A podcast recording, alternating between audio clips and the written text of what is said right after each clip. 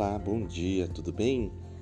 Eu leio com você nessa manhã, Salmo de número 17, versículos de 1 a 9, que diz assim: Senhor, ouve a causa justa, atende o meu clamor, dá ouvidos à minha oração, que não procede de lábios enganosos, que a minha sentença venha de ti, que os teus olhos atentem para a retidão Provas meu coração e me visitas de noite.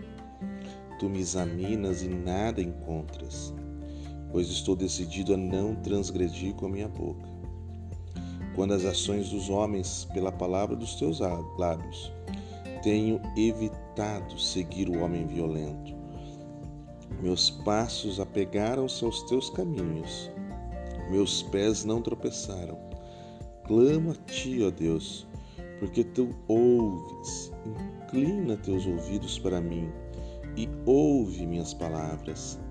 Mostra a maravilha da tua bondade, porque tu salvas os que se refugiam à tua destra, dos que levantam contra eles.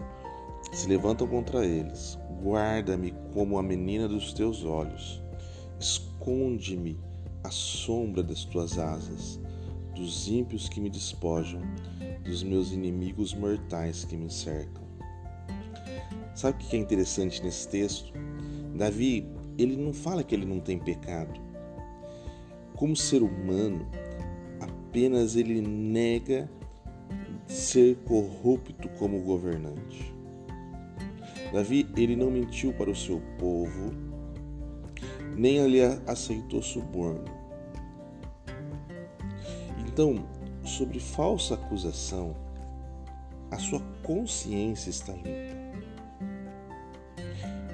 No dia de hoje, aplicando isso na minha vida e na sua vida, como que nós podemos manter a nossa consciência sempre limpa?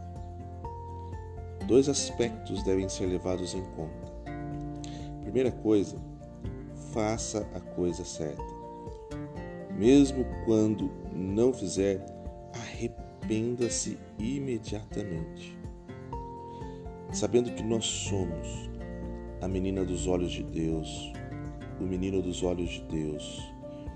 Em Cristo, surpreendentemente, Deus de fato nos enxerga perfeitos. Portanto, se você quer que se encontre sob falsa acusação, quer que você tenha caído e se recuperado, você pode andar de cabeça erguida. No dia de hoje, você possa orar, pedindo ajuda a Deus, para que você possa andar de cabeça erguida, porque você possa andar com a consciência limpa, porque você, aos olhos de Deus, é uma pessoa perfeita. Que Deus te abençoe. Até o dia de amanhã.